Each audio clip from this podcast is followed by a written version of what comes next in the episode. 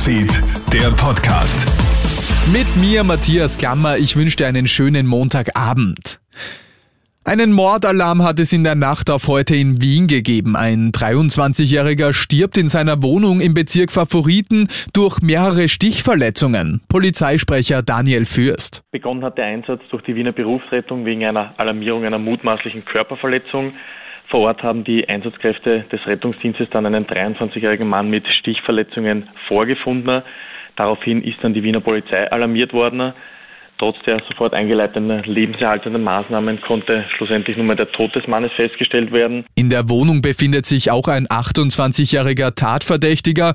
Die Polizei nimmt den Mann daraufhin fest. Er wird im Laufe des Tages einvernommen. Motiv oder Tathergang sind bislang noch unklar. Die Ermittlungen laufen auf Hochtouren. Wieder Gold für Österreich bei den Olympischen Winterspielen in Peking. Unsere Skispringer setzen sich in einem engen Mannschaftsbewerb knapp vor Slowenien und unseren deutschen Nachbarn durch. Krone-Hit Olympiareporter Stefan Steinacher. In der Besetzung Stefan Kraft, Daniel Huber, Jan Hörl und Manuel Fettner sichert sich Österreich in einer unglaublich spannenden Teamkonkurrenz die Goldmedaille. Für die österreichischen Skispringer ist es überhaupt erst der dritte Mannschafts-Olympiatitel in der Geschichte. Nach Manuel Fettner Silbermedaille auf der Normalschanze war es die zweite Medaille für die Andreas Wiedhölzl Truppe, der übrigens auch als Springer selber 2006 mit der Mannschaft Gold gewann. Österreich hält damit jetzt bei fünf Goldmedaillen in China. 3000 Euro. So viel gibt jede Frau in ihrem Leben für Menstruationsprodukte aus. Das belegen jetzt mehrere Studien. Gerade Frauen an der Armutsgrenze können sich ihre Periode einfach nicht leisten.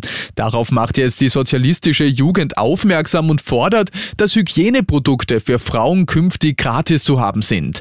In Schottland sind Tampons und Binden daher bereits gratis. Romana Kreiner, Frauensprecherin der sozialistischen Jugend, sagt zu Puls 4. Natürlich wünschen wir uns als sozialistische Jugend, dass man, egal wenn man in ein Museum geht, an irgendein amtliches Gebäude, dass das überall zur Verfügung gestellt wird, in Gasthäusern, in Lokalen. Aber als erstes, glaube ich, ist mal das Wichtigste, den Zugang zur Bildung auch allen Mädchen und jungen Frauen zu ermöglichen und da auch wirklich das einfach mal an Schulen, an Unis, an Lehrstätten gratis zur Verfügung zu stellen.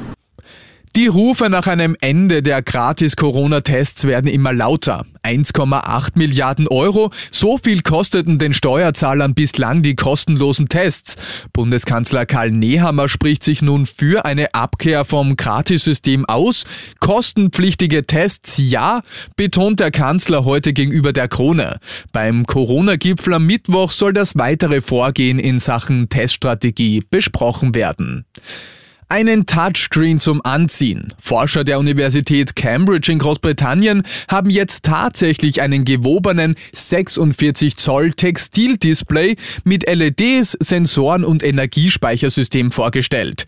Künftig könnte dieser Hightech-Stoff auch in der Textilindustrie hergestellt werden. Es ermöglicht gewissermaßen Bildschirme zum Anziehen. Und das war's schon wieder mit den wichtigsten Infos bis jetzt. Den nächsten Podcast und das nächste Update gibt's am Morgen früh von Melly Tüchler. Schönen Abend dir. Krone Hits, Newsfeed, der Podcast.